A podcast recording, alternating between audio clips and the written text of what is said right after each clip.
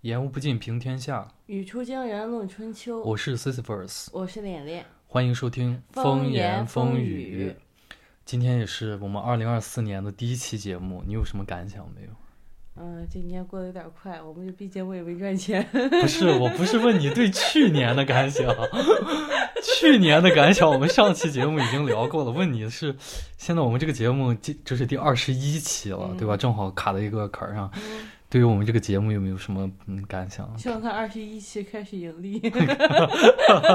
行，很朴素的感想 美想。好的祝愿啊。你有看最近这个说到盈利啊，正好是说到钱，你有看最近这个有点生硬啊。一点儿也不生硬，就是正好说到钱了嘛。你有啊看到这个白岩松他最近的这个又是又爆出一个金句吗？嗯，不敢花吗？啊，呃，你可以跟观众讲一讲这个是个什么事情？就是白岩松在节目里面，就是呃，关于这个专家，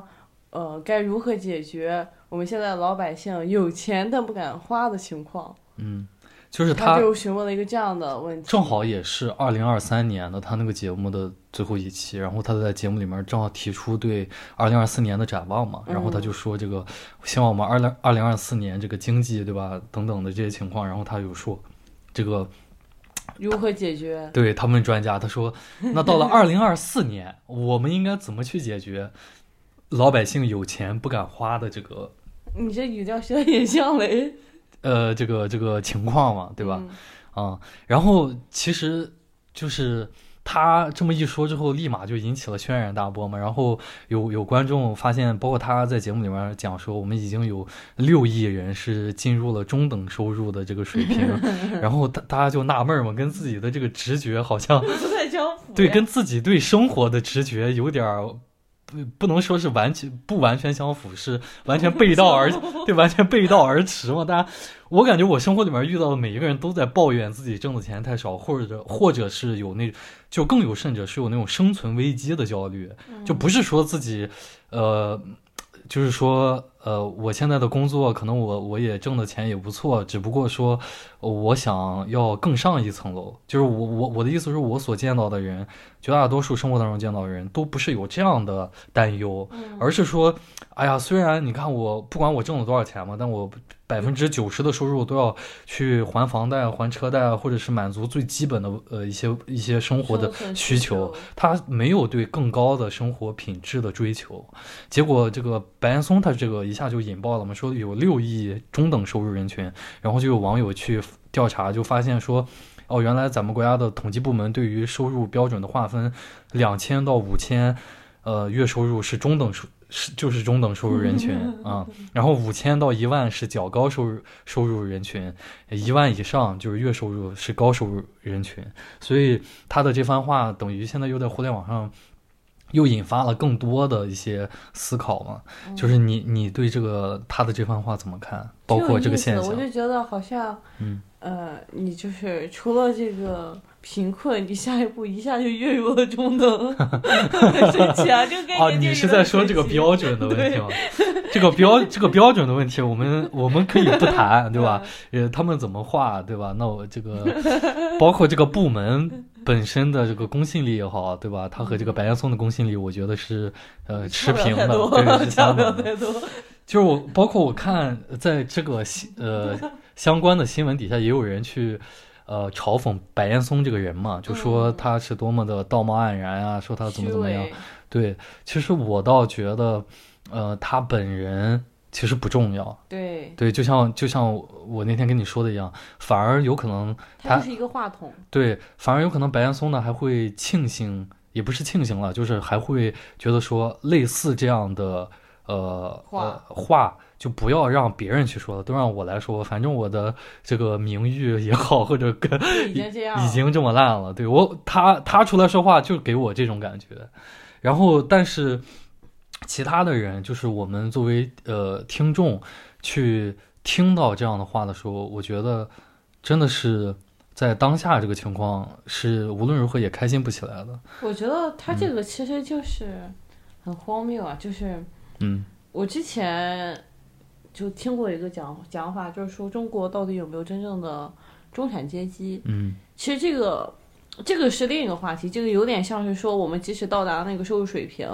我们还是不敢花钱。嗯，这个是另一个问题，可能就是关于一些你说的这个不就是白岩松想问的问题吗？就是说？就是说有有钱的人他们不敢花钱怎么办？就是，但我觉得这是和他这里讲的这个中等收入有钱但不敢花钱是两种情况。啊，因为我们的中等收入的标准太低了嘛，或者说，呃，真的没有多少人是能够达到那个符合现实的中等收入水平。我刚刚讲那个，其实就是大家聊的更多的可能是关于我们的中产阶级嗯。到底有没有中产阶级的这个某一个特定阶级的权利和他可以享受到的一些东西。嗯。其实这个是完全没有嘛，就是我不会因为我是中产阶级，我在医院就少排俩小时队，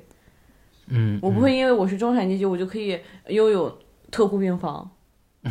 你懂吗？就是这个意思。嗯然后其实和他这个有点像是两个话题，但可能也有一点类似的东西在。然后我感觉白岩松这个其实就是他首先第一个问题就是说有钱但不敢花，嗯是不是真的有钱？我是不是真的就是不敢花，还是说我真的把它存起来了？还是说它就是不够用？我觉得这个问题是两说的，就是我们先假，我觉得现在很多人在呃群，我大家在群嘲白岩松的时候，是觉得他这句话说的完全没有道理，觉得嗯老百姓并不是有钱，对，是真的不敢花。但是我们就先假定，像白岩松说的，我觉得他，我觉得在我们的社会群体当中是有一部分人确实有钱不敢花的。嗯那我们就先说为什么这部分人有钱不敢花呢？就是，就说白了，还是这个就安全感不够嘛。这个就是，然后，然后就是因为我没有看到那期具体的节目我不知道就是。呃，当下能够让我们的中产阶级也好，或者说就是稍微有点闲钱的人，能够敢于去消费，能够满足他们安全感的那些事情，大家是真的不知道吗？或者说，就制定政策的人，他们是真的不知道吗？就是需要让白岩松这个人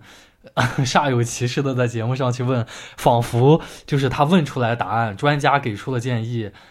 呃做就可以了。就就能去做嘛？而且更别提我们现在电视上的那些专家，他们能百分之九十九的专家提出来那些建议 是是好建议吗？所以我感觉那我感觉他的那期节目或者说本身这个行为，就上节目去去做他说的这些东西。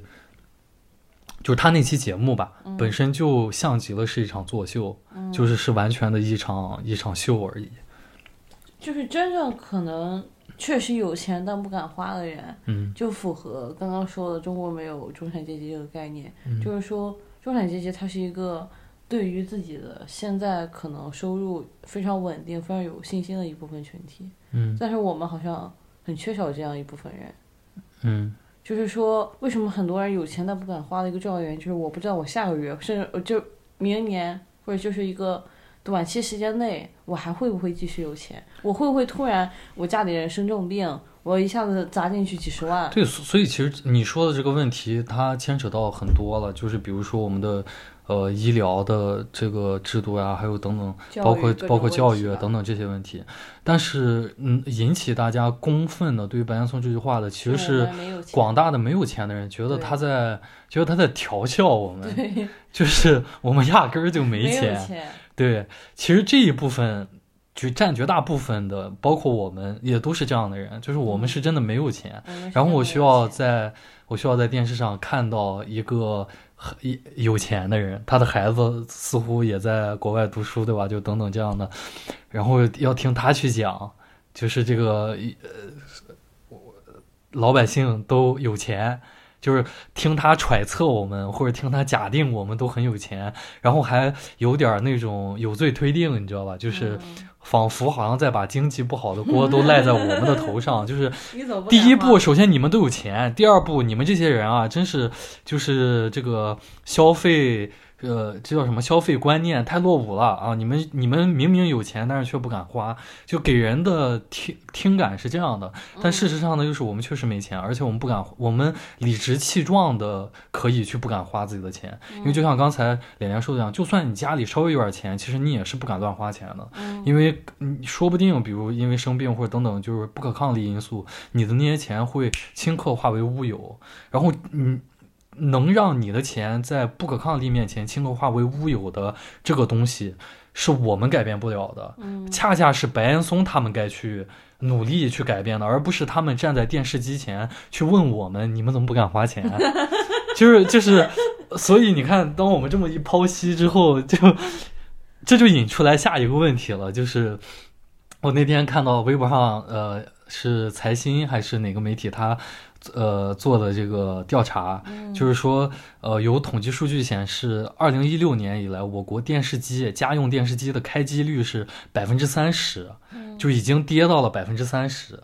然后你想，你想想，这个真的很很可怕，因为我记得我是九五后，我小的时候就是。对，每天都在，而且是家家户户电视和餐桌这两个东西是把每一个普通家庭凝聚在一起，就是日常凝聚在一起的一个很重要的一个节点，一个一个东西。但是到了二零呃二三年，它那个统计是从一六年统计到二零二三年嘛，就已经下跌到百分之三十。然后我看到他就发起了一个投票嘛，他就问那是什么原因呢，让你就是不愿意再去看电视？然后我看他列他列了五呃五五六个原因吧，呃都是什么，比如我工作太忙，啊然后我现在有这个别的呃媒体途径，对手机啊什么这些的，然后还有什么啊、等等的吧，但就是闭口那些原因里面就是闭口不谈现看，对现在的电视不好看了。好不好看？对，我觉得这个也挺有意思的，就是因为他也不敢说嘛，就是对吧？现在我们的我们的媒体，呃，现在都是在搞一些什么样的节目，对吧？嗯，我知道，我想想，我已经好久没看过电视。对啊，，所你能想想想想你以前你比如说，包括结婚的时候，电视是一个必须要的一个彩礼或者一个一个一个一个一个嫁妆的东西，对。但其实现在，呃，万不可缺少的可能是电脑或者手机，就是、尤其是现在很多年轻人独居，独居更不需要电视了。就是而且，其实我觉得最根本的原因就是现我打开电视，现在没有东西可以让我看。有什么内容，有什么优质的内容，一定要让我必须打开电视去看呢？没有的。天气预报 天气预报，我的我用手机也能看。最优质的内容。对吧？就是没有一个电视独占平台的一个内容能够让我去看。看点俺们山东台的这个挖掘机广告吧。对啊，你看现在电视上都是这些东西，然后你看，呃，我们的呃，包括进一步的去谈吧，新闻工作者吧，都是像白岩松这样的人。那我打开电视干嘛？我我我给自己找个活爹过来教育我，对吧？就就包括白岩松之前不是他去年还是前年，应该呃应该是一九年的时候引起群嘲的那个，不会吧？不会现在的年轻人想的都是一毕业就能找到工作，呃，我一追求女孩就能同意，我一毕业就能买到房子，不会吧？就是也是他说的吗？你就仿佛仿佛这个在电视上你能看到的公众人物都是这么的不接地气，而且是他们真的不是蠢，你完全可以把他们当做就是坏。嗯，嗯，他不是不懂，他就是，呃，对吧？那是布置给他的任务，他就是个肉喇叭嘛，对吧？嗯所以就是电视，对吧？就没有没有人看，所以我觉得这两条新闻摆在一起看还还是挺有意思的。嗯嗯，然后接下来我们要聊的一个话题，也是二零二四年刚刚过去了几天，然后呃，全世界也发生了很多的灾难也好，或者对吧？就是正在进行的战争也正在进行。然后前几天，对啊，对吧？前前几天这个日本发生了这个地震，对吧？然后也是在国内在互联网上引起了一阵狂欢，就是一如既往的引起狂欢。但是这一次啊、嗯有一个媒体的焦点就是海南的一个主持人啊，他在日本地震之后发布了一条抖音，称这个日本发生的这个地震呢是呃报应。啊，是他嗯排放这个，是他去年排放那个，呃，水的这个报应。嗯然后紧接着呢，他受到了停职的处分。随后，他个人的抖音粉丝从七十万暴涨到了呃七百万吧，好像暴涨了六十多万。然后，呃，大量的人去这个、呃海南电视台啊，包括通过各种各样的途径去表达自己的不满啊，就是去表达这个海南电视台对他处分的不满，对，然后嗯表达对他的支持。然后我们虽迟但到的胡主编在整件事发生之后发文啊，胡主编说什么呢？说公众人物应当警醒，让自己不要被裹挟在类似的这样的极端舆论里面。当然，胡主编的呃原文他没有说。就是这个这种言论属于极端极端言论，他只是说就是咒骂别人啊、诅咒别人啊这种，嗯，不好。对，诅骂日本这种言论，它是我们中国舆论场里面一个正常的现象。但是公众人物要警醒自己，不应该被裹挟在这种正常的表，就不应该裹挟在这种表达里。所以你看到没有？就是他胡主编的这个表达有两重的这个。含义不是有两重让人觉得很讽刺的地方。第一重，他极力的在他的那个呃呃文章里面，就是表达说，其实这个诅咒日本啊，很正常，很正常，这是我们这是我们舆论里面的一个很正常的现象。但是紧接着他又说，公众人物不应该被裹挟在这种。很正常的言论里面，你不觉得这两者很矛盾吗？那既对啊，既不既然这种言论它是一个很正常的言论，那凭什么公众人物就不应该说呢？意思就是瞧不起你？不是我的意思，就是其实我们可以从胡主编的这篇发文里面就能体会到他的这种不真诚。嗯，他前后表述的这两条本身就是自相矛盾的，所以我们合着还得揣测。胡主编到底 这两条哪一条才是他真正想表达的吗？然后随后啊，我还没说完。随后这个有网友就发现，呃，胡主编自己在这个呃十一月份，去年十一月份的时候也发布过咒骂这个日本的这个这个微博了。就是当时日本排放核废水之后，胡主编自己也发了条微博说，这个当时日本后来也地震了，然后胡主编说这个报应啊，这就是他的报应。嗯，胡主编后来。被网友发现这个之后，火速删博。没有他，他也出了一篇回应。他说，也就很无力，你知道吗？让人看，胡主编就说，当时他发那个的时候是一种就是大势之下，就是全世界都呃，他就是他的原文啊，他的原文说，全世界当时都对这个日本排放。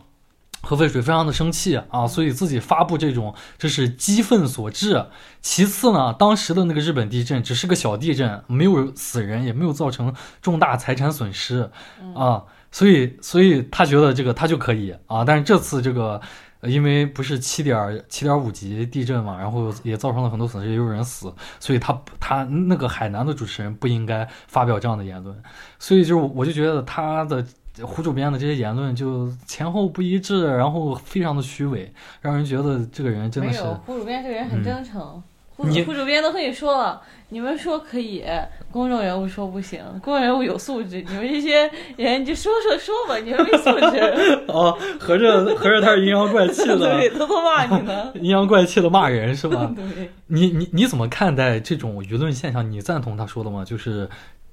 在这里，在我们这里咒骂这个，呃，诅咒日本，这个是很正常的，啊，就是这种舆论其实很正常的，应该被呃包容也好，或者应该被你你就是，他这种正常应该是怎么看待的？如果你把我们当成一个。正常的、健全的教育结果下的人来看的话，这种行为就不正常的。但你如果在现在的教育体制下面看这个事儿，它就是正常的。嗯，就就是现在被，特别是我感觉这几年可能还尤为，嗯，激烈。就是我觉得也不光是教育的问题，就是整个我们的社会的氛围，其实就包括胡主编他本人，就像我说的嘛，他被网友发觉，他自己也说过这样的话。然后你就会发现，我们整个的社会氛围，从公众人物到教育啊，到整个社会的舆论氛围，都是这样子。本身被引导，就是在被引导着去仇恨或者去诅咒，呃，等等吧，就是是是种向外的，在这里这种表达，这种也对。然后，然后，呃，他们像胡主编这种，嗯。他又要再把你引导完之后，又反过头来说说你没素质啊！对，这种就很搞笑嘛，对吧？有点气人了，有点这种就搞笑。明明就是是你把我给搞脏了的，然后现在你又要说你怎么这么脏，就给给我的感觉，他呃胡主编发那三条微博，这基本就是这个感觉，对吧？就是。呃，前面扛着大旗的、摇旗呐喊的都是你们这帮人啊，然后现在到头来你、你、你、你又在这装理中客，说这个，哎呀，没，我们不应该去诅咒别人啊，等等的，就说白了就是，呃，他们不就是在害怕一些东西吗？你像你说这个海南这个主持人，他为什么会被停职处分呢？我我是真的相信这个主持人，他打他自己打心眼里，他就是想诅咒这个日本，他就是觉得这个地震是这个报应。啊，但是但是那为什么他也他受到处分呢？我甚至怀疑他们那个呃台长也是这么认为的。嗯但是他为什么会受到处分呢？无非就是他们的这层身份会让这些人担心引起更大的这种国际上的外交的纠纷嘛，嗯对吧？所所以就是这完全是一种很功利导向的，他并不是，呃，并不像胡呃胡主编说的那样，就是好像他们有什么高的道德素质，就是身为公众人物应该有什么高的道德素质，就是看到别人死人了不应该去诅咒，他们压根儿是没有这些东西的。嗯，就是、呃他们是很虚伪的，我觉得他们自己打心眼里是这么觉得的，无非就是害怕有一个更高的一个力量会会惩罚他们，所以他们就不说了。当没有一个更高的力量能够惩罚他们的时候，能够让他们自食其果的时候，他们他们是巴不得去这样表达的。然后包括我看到有人就说嘛，放了一组数据，根据美国国家海洋和大气管理局的统计，从一九九零年到二零二四年，导致百万以上损经济损失和数十人死亡，包呃包括震级达到七点五级或者引发海啸的国家，嗯 中国呢发生了一百八十六次这样的事情，排在世界首位。然后印尼发生了一百六十六次，伊朗发生了一百零九次，美国七十八次，印度五十八次，菲律宾五十五次，啊，然后日本好像也是呃六十多次嘛，还是多少？然后，然后就有网友就说嘛，那那如果你们说的这是报应的话，那我们干了什么坏事儿，对吧？我们一百八十六次，对吧？啊，中国，因为我们大家也知道，我们幅员辽阔，呃我们也是学过初中地理就知道，中国也是身也是身处在板桥活动的活跃地带上的对吧？然后，所以你就看整个事情，我就觉得非常可笑。我们，呃，包括呃之前这个，呃，一九年的时候，不是那个时候，呃，疫情刚来的时候，然后日本他给我们捐口罩啊，捐这些东西的时候，他在那个物品上贴着“山川异域，风月同天”嘛，嗯对吧？就是他引用唐朝诗人的这个古诗，然后就是来表达这种人类共同体也好，或者说，呃，大家生而为人，嗯，对吧？就是这种同最基本的人文关怀和同理心，对吧？但是到了我们这儿，我们这边的主流舆论和和这个主流民意就是小日本赶快死，所以我就觉得，哎，这个也真是挺可笑的啊。就是你你会害怕这种这种情绪吗？我是很害怕的。我害怕老天爷劈雷的时候不小心劈到我。嗯，这确实。然后你你有你你有从这个事件当中还有一些你的有什么想表达的吗？你可以说，刚才一直都是我在说，刚才没插进去，我现在说实话已经有点忘了。已经有点忘了。已经有点忘，嗯要想插的时候没插进去。但不得不说，胡主编啊，在我们的节目中的出现频率比你我都有点高了。胡主编，我们必须要参考胡主编的意见。胡主编和刚才我们第一个话题聊的白岩松一样，他真的是也是我们这里的，现在很少见了嘛，就是我们的舆论场也很少见这种，呃，公众人物啊，嗯就是那个词儿怎么说来着？意见领袖，嗯嗯，对吧？所以我们也确实得多听听这个像白岩松呀、胡主编这样的人的表达，嗯。但是我是我，你看我在这个新闻里面，我是真的没有想到，你知道六百万是什么概念？我觉得你这个人啊，你你还是就是不不，有那种不幻想。不，你知道这六百万，这在我看来有点少，说实话。你知道，你呃，因为是抖音嘛，就是有大量的人他不他不都不不他都不知道这个新闻嘛，嗯我就说他增长的这个主持人他增长的这六百多万粉丝，就因为他发表了这个言论说，呃，日本这个地震是他的报应，然后暴涨了六百多万粉丝。这六百多万人是什么概念？是英国人口的六分之一啊！哇，你想想，你想想这个事情真的很可怕，就是在这个世界上有远超就是呃英国人口的人，总和的人，就是希望一个国家立刻毁灭等等这种，你说英国人口是他的六分之一，不是，就是这六百万人，嗯六百万差不多是英国人口的六分之一，嗯，那他咋远超英国人口了？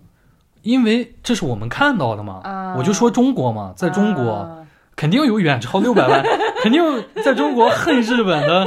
我感觉在中国人人都恨日本人啊，所以我就说这个很难会被这种情绪裹挟。不不是不是，所以我就说这个很可怕。就是假如我们可以设想一下，包括听众啊，你设想一下，假如这个世界上有远有有两亿人或者一亿人都希望中国这个国家灭亡，或者希望中国人都死绝，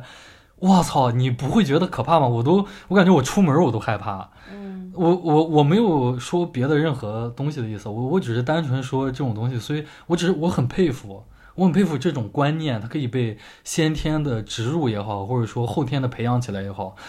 能让你去恨一个群体如此之恨，就是让你半夜睡觉都恨得牙痒痒那种，对吧？就是我觉得这个这个这个很很很了不起，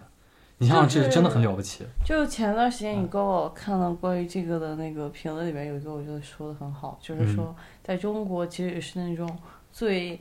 最浅最浅的民族主义情绪裹挟的人，嗯。可能在其他的国家的人看来，他的民族主义已经是很高很高的了。嗯。这个就是我们现在很多人的一个正常的一种反馈，就是说日本。你知道，我从这个事件当中，我也我也有更更，我我有想到另外一个点，就是，呃，我们都知道为什么中国人这么恨日本人，恨日本人原因有很多。对，然后其中有一个很重要的原因，我自己也会愤怒的原因是，日本当下的这种呃政治氛围，他，确实对他的历史罪责，他是闭口不谈的，他是回避的，他没有做到像德国那样去去彻底的反思啊，或者等等的。但是我觉得在这个事情上，嗯，我有很少有人能够去分得很开，嗯对吧？就是他对日本人的仇恨是一概而论的，嗯就是包括其实你说那日本的政客那样，我需要去恨他们吗？就我觉得在很多情况下，我们对有些东西，呃，我们没太有概念。就是就是，呃你知道这个东西，我我有想啊，就是你想这六百万人，相当于英国人口的六分之一，他们都特别的仇恨某一个群体。嗯你知道这种仇恨有让我后怕的一个点，也是在于说，呃，人类就我们是都是人，嗯人和人群体之间的征伐、杀戮，互相给对方做出来的那种恶，是最，呃，就是历史史书上一直不绝。嗯但是如果如果我们都这样的话，就是法国人恨德国人，德国人恨法国人，英国人恨法国人，法国人恨英国人，然后中国人恨日本人，日本人恨中国人，韩国人恨中国人，中国人恨韩国人，等等的，我们就互相这样恨，嗯人类历史就发展不下去了。嗯所以我特别庆幸，就是得亏这个世界上还是有一些国家，它能够互相谅解的。但是，你说在那些互相谅解的例子里面，它也也一定是双方的嘛，不是单方的就就呃，就宽容了。对对对，但，但是我就我就讲，我就讲这个事情，有让我想到说，得亏人和人之间就还是不一样的。如果所有人都像呃某些人一样，一直去，就我操，这人类历史发展不下去了，就终结在某一个节点了，就是真的很可怕。但确实，我觉得我们之前好像也聊过这个问题，就是嗯啊、我们现在对于日本人的恨，或者说日本人在我们眼里就是一个符号，他他所有的日本人在我们眼里都是穿那个绿色小军装、带个铡刀的那个，你懂吗？嗯就是我们把它全部都同化成了一个符号了。但其实可能在我们的生活里，你也会遇到一些日本人，嗯，或者说你在互联网上遇到一些日本人，你没有办法那么具体的去恨一个人，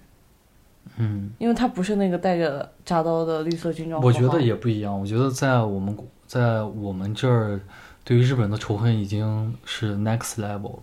已经对，已经是很具象化了。你可以设想一下，你每天我们刚才聊到电视嘛，对吧？嗯你家电视十天只会开三天，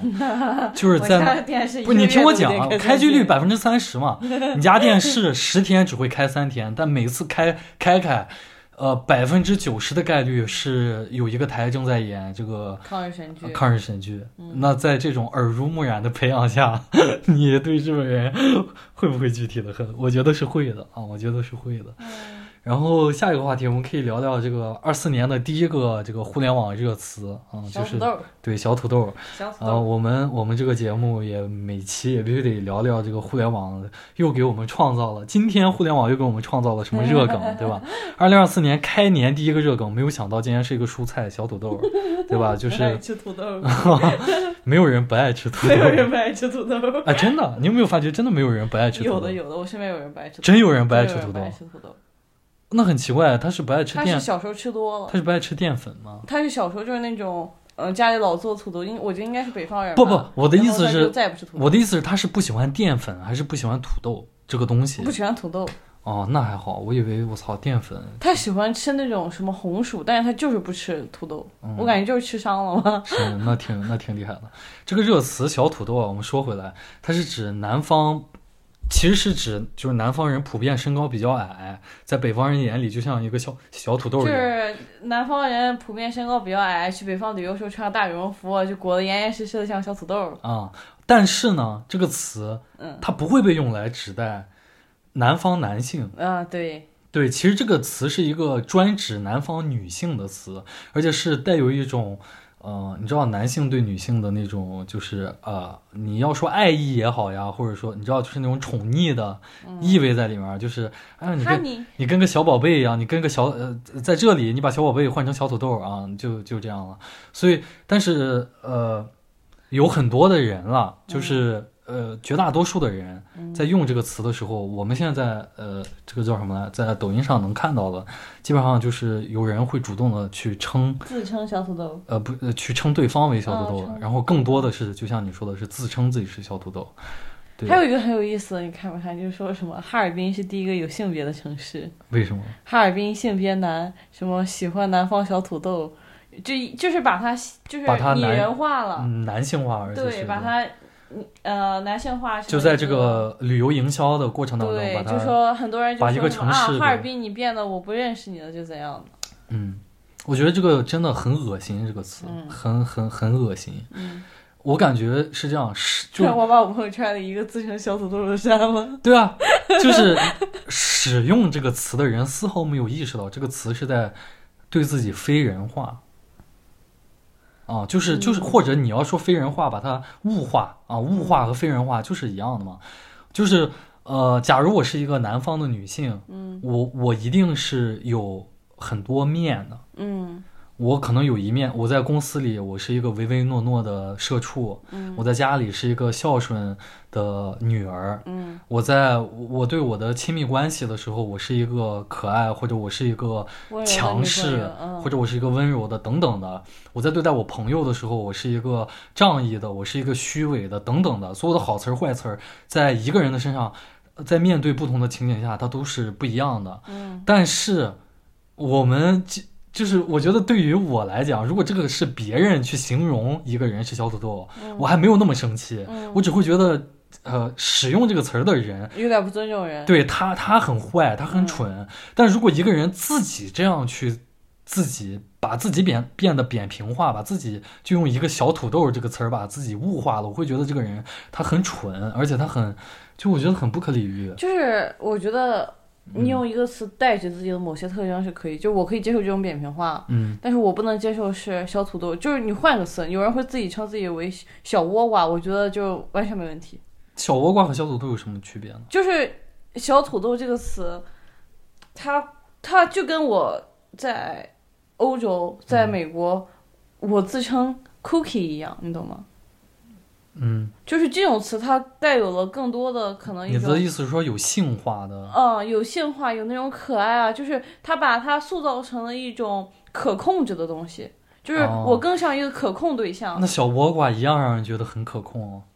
就是这个词，我的意但，是我我再给你换一个例子啊，嗯就像网上还有个梗说什么这个这些南方人排除了西南地区，因为西南地区是西南霸王龙，嗯，就是你看这种你不会让人觉得厌恶，我也称霸会厌恶，王，你也会厌恶，我也会厌恶，因为我觉得这种标签化，包括呃，其实你我们也可以泛化的去讲，就是整体上，呃，你我们比如我们俩刚认识，假如咱们俩刚认识，然后我,、我会说我是个射手座，然后你说你是个射，呃，假如你说你是白羊座，然后咱们俩就开始了，就开始把这些标签就就开始贴到自己身上了。嗯但尽管可能我们这么说的时候，我们也自己也清楚，有些所谓的星座的标签是不适合自己的。但是为了快速打开一个呃这个社交的这个呃氛围，嗯我可能也会往自己身上安。嗯就整整个，我觉得这就是这种行为就是不可接受的，就是这种行为就是就就是在我看来是很不可理解。包括呃，其实二零二三年在国内很火的一个词是呃那个 MBTI 嗯十六型人格嘛，每个人都开始往自己的身上。仿佛自己活了三十年、二十年的一生，就可以用四个字母去代替了。你不觉得这个事情本质上是很蠢的吗？当然，当然，我能理解有些听众可能会讲说，啊，我不要那么上高度嘛，就是我可能有的时候就是社交或者跟我朋友玩儿，我我觉得那个是 OK 的。嗯但是我的意思是说，我们应该对类似这样的行为有一些警醒。你得自己真的清楚自己在讲这些词的时候，到底是真心的，还是自己就甘愿的被这些标签所给代替，或者给物化。我觉得像小土豆这样的词出现在简中互联网上，就已经代表了我们 我们有一大批人是对这件事儿没有觉知的，嗯已经开始囫囵吞枣了。囫囵吞枣了，就之前我还得需要一个星座，星座是有玄学背书，MBTI 是有心理学背书，嗯等进化到了小土豆，就完全就是情绪在背书了，就不需要有任何有合理性的东西在给自己背书。我直接拿起来一个东西就给我当一个标签了。再往后是什么？再往后就开始就用骂人的词儿给自己背书了吧，给自己贴标签了。我不知道，我就是随便举个例子。所以这种东西在我看来是一种非常强的一种滑坡效应，就是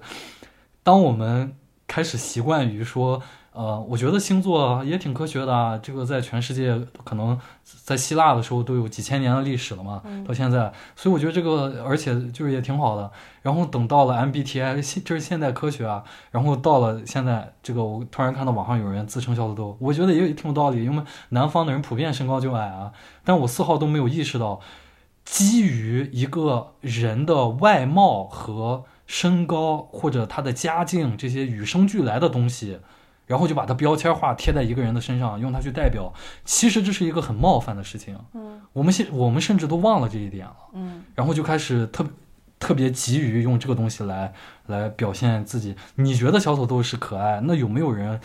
可能会觉得这很冒犯呢？嗯，就是就是，所以我觉得这种流行趋势并不好，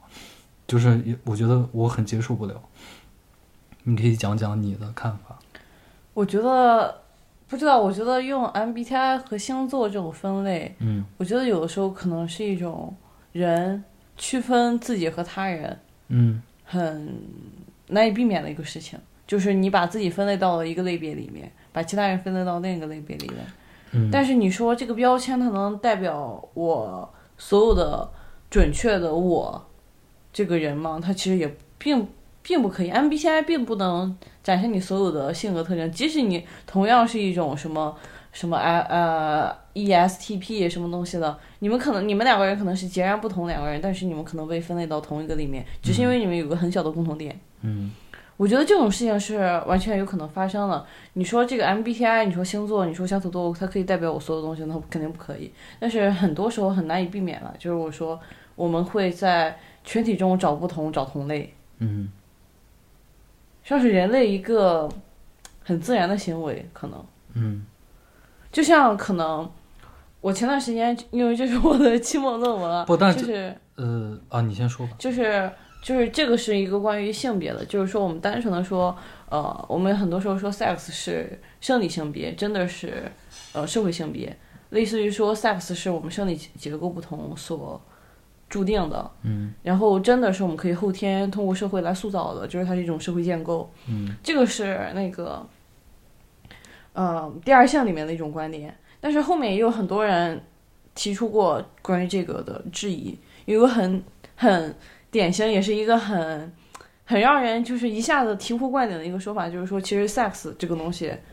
就是我们的生理性别也是由社会建构的。嗯，因为没有人规定，就是没有任何一个法则，什么东西可以规定。因为你有喉结，你就是男人；我没有喉结，我就是女人。我可以说，因为我有腋毛，我就是男人；我没有腋毛，我就是女人。我可以说，因为我呃眉毛长，我就是男人；我没有短，我就是女人。就是这些一切的特征都是社会来建构出来的。嗯，就是说我们这种区分的标准，所以说其实人总是在不自觉的做一些区分和一些找同类的过程。嗯，这个是我觉得这个和我刚才说的不冲突啊。是我对对，我没有在反驳你，我只是在说，就是贴标签这个事情，很多时候有时候可能是人不自觉的难以避免的那种行为。嗯，我觉得，我觉得，呃，我觉得在这个是在这个热词，就是小土豆这个词，呃，身上我们也能看到另外一点是它的性化的一个过程，就是，呃，比如 MBTI 或者是其实星座也有一些，嗯你比如说，呃，呃白，他们大大家会说白羊座特别热衷于床事，就等等的，有类似这样的东床事、床事。床事、床地之事，没文化了啊！我试图不是我，我只是在努力的，呃，就是辨认你说的到底是哪一个。我试图的有涵养、有文化一些，希望你不要打破。你说，这人连“床地之欢”这个词儿都没听过，你谁没听过？你看你给人贴标签，应该是。然后，然后我刚才说到哪儿啊？对，就是呃，类似这样的性化的这个过程，也是让人感到很不爽的。嗯但是，其实我想说的是，除了性化，像小土豆这样的词，它本质上其实也是一种自我矮化的过程。嗯，凭什么长得矮就要接受一些非议？而且你或者我，反过来说，嗯凭什么长得高也要遭受非议呢？嗯比如说，有的人会说：“我操，你长得跟筷子一样。”嗯啊，就是又高又细又细细狗，对吧？嗯就是包括细狗这个词儿，就等等的，就是我觉得在我们的这个社会缺乏一种很基本的，呃，接纳身体的教育。就是第一，你要接纳你自己身体，你要接纳你自己的身体；第二，你要尊重别人的身体。就这两个教育在我们这个社会真的是，嗯，就是我看不到。我觉就是比如接纳自己的身体，如果一个人他懂得自爱的话，我觉得是非常会非常排斥类似小土豆这样的词儿的。就是你干嘛要就我长得矮 OK 啊，然后你为什么要把我比作是一个别的东西，然后又把我物化成另外一个别的东西？就是你刚刚说的小土豆、细狗，嗯。我可以接受任何他们在一种私人对话，甚至是脱口秀当中，嗯。这种平台上面，嗯。就是说一种调侃，这是完全 OK 的。但它不应该成为一种社会上的主要的嗯，这种声音，就是说啊，南方人小土豆，共识啊，对吧？对，它不嗯。应该成为一种共识。这个词说的很好，很准确，就是它可以是一种私人的，呃，或者说一种，呃，就是类似于脱口秀这种调侃，嗯。但是就是你很难说，在这种就是在一种大型的呃，就是在在一种类似社会公共讨论，对。就是你比如说我们刷抖音，你看到那个抖音的呃，比如这周的这个呃趋势视频，就是当下的那种热、热搜，就类似热搜这样的视频底下，这这其实是一种全民参与的一种话题的构建，或者是一个全民参与的一种对流行文化的一个一次构建的过程。嗯我们不希望看到这个东西它成为一种全民追捧的文化符号。嗯就小土豆这个这种，呃，就是把把别人的身体特征单拎出来，当做是一个标签儿，然后把它可爱化，把它拟人化，把它性化的这个过程，我不希望看到我们全民构建的流行文化是一个这样的过程，嗯这个太可恶了。嗯就是 虽然流行文化一般都是下里巴人的，嗯但是你不能去迎合人性当中丑陋的那一面，我觉得这个真的是很过分。你知道，就是我看到有人说，呃，这个词儿给他带来的感觉就像是，呃，我们中国男的喜欢把白人女性称之为大洋马一样，嗯真的是一模一样。嗯，只不过可能后者这三个字儿“大洋马”听起来啊，听起来不可爱，对，有点直接人身侮辱了，因为他把你比作动物了嘛，对对吧？但是其实本质是一样的，我都是把你，你你你本来是个活生生的人，我偏不用形容人的东西形容你，嗯我非得把你比喻成动物或者比喻成植比比喻成植物，整个世界就是一本巨大矫情文学。这真的是一种对于中文的污染啊！我就是我，我往严重里说，这这真的是一种对中文的污染。就是这个老祖宗看了都得是气愤，我操！你怎么把人形容成土豆？真的挺过分的，我觉得。就是它，嗯我刚刚想说就是这样土豆，它就是一种可食用的嗯食物，而且是一种大家都会喜欢的可食用的食物。嗯它这个词选的也很，就是很很有心机，只能这么说。嗯，嗯很多人其实我感觉最根本的问题是，很多人意识不到这一点吧，意识不到，呃，其实你说别人的身体是个很冒犯的事情。嗯我我我我从小到大就是被人这个说说矮，就是但是说矮。但是就是朋友间的调侃，你可以接受吗？你也不行。嗯，这那是看场合的嘛，对啊，嗯那那是看场合的。但我就说这个，呃，你比如说我的姥姥，嗯她从小就就就一直会说我矮啊，或者怎么样的，就是这些东西，你常我的意思是说，就是这个东西它没有给我带来，比如说我就童年阴影。对我我就我就因此就我就我就因为这个我就一蹶不振，我就觉得 我残疾或者怎么也没有，对，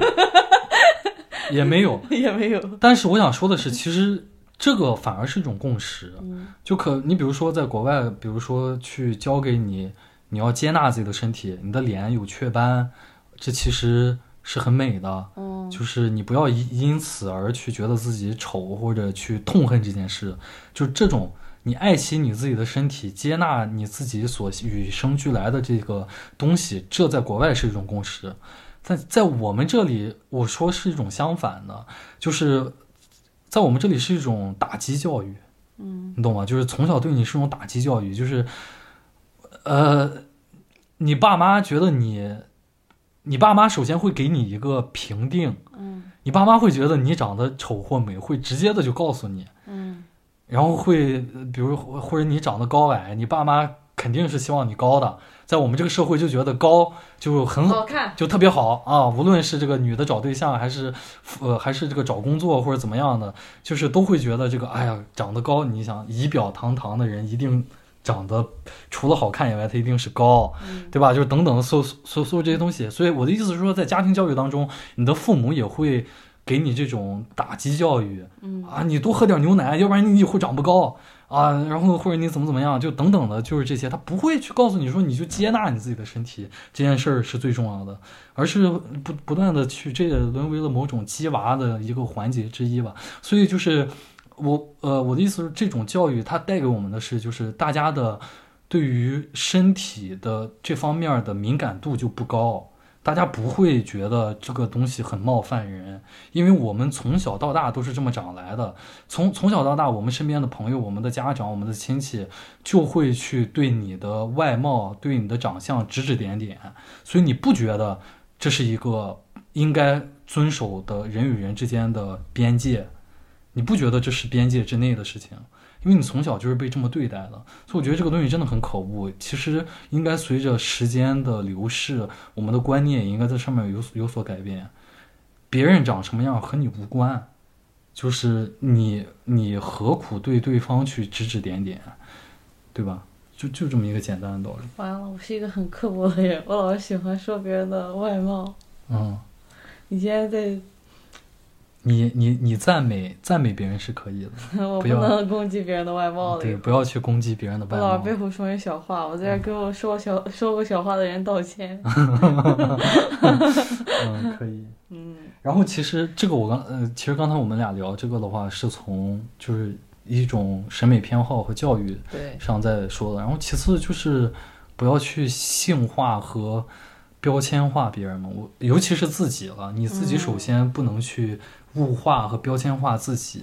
在这次这个小土豆这个热词，我们能看到的是大量的女性自己称自己是小土豆，我觉得这个真的是蠢的无可救药了。就是我会觉得你可能你说你用 MBTI，你用星座、嗯标签自己，在我看来都是可以接受的。我比你还是 温柔很多的，因为我觉得这个东西你你说呃，他们可以代表一部分的自己，你觉得你呃，你知道我我觉得这样的人像什么吗？就像自己走进了一座围城一样。嗯就本身你的人生是有无限的可能性，或者说，呃，你本我们每个人其实都是很复杂，都是没办法用三言两语概括的。嗯所以就是我巴不得别人呃认识我之后对我的评语是哇，他这个人 C C f e r s 这个人很复杂，我我 我没有办法，我没有办法我没有办法总结他。对我巴不得别人对我的评价是这样的，嗯但是我发现，原来绝大多数人都是希望别人能三言两语把自己概括了。啊、那个 C F 呃，就是西西弗啊，西西弗他是这个这个，什么座？他是个 I N T P，你是 INTP，不是，就是就我就举个例子嘛，嗯就是就是这种啊，别人一下就就哦，原来他是个 I N T P，啊然后瞬间这个人他身上的可能性在那一刹那间就熄灭了。就是，但其实这个人很丰富啊，他可能他有很多这个那个别的各种各样的另一面，是你只能和他去交往、和他交流过之后，你才了解的。但是就被别人用四个字母或者三个字儿的星座就给代替了，有点上价值了。就没有上价值。我说的是真的。就是我会觉得这个就跟我的生日是某年的某月一样，就是我可能、我不会，也可能是因为我不会这样去，没有人因为标签我就把它完全的框架住了，所以我可能认为别人也不会。没有人会用生日去了解一个人。第二呢，第二是这样，就是当你习惯，我觉得这个点的危险就跟刷抖音一样，就是你刚开始刷抖音的时候，你都会告诉自己，呃，我千万不能刷多，千万不能刷多，千万不能刷多，我还有正经事儿要做。但是但是你过久了之后，你就会发现你抵抗不住。嗯所以我说这种标签化的东西，可能你一开始没有，你一开始是警醒的，是有你刚才说的那种觉知的，就是说，啊、我只是用它来打开我的社交，我没有，嗯就是我没有拿这个四个字母来来来定义我的朋友。但是时间久了之后，你就会沦落到到最后那个那个那个点，因为因为因为你已经太习惯了，这个东西太好用了，所以它一定是这样的。所以就是呃啊，有有警醒吧，有警醒吧。遇到这个 MBTI 的，呃，就是把 MBTI 时常挂在嘴边，十句话四五句不离的，稍微保持一些距离，这是我对我自己的这个 警醒啊。但我觉得这种人也挺厉害的，就是 MBTI 那个什么 I I INFP 又是 ISTP 什么这些，就每个字母代表什么，其实我到现在还是 不是很清楚。啊、你要是能都弄清这八个，也挺厉害的。我们可以拭目以待，这次春晚有没有这个？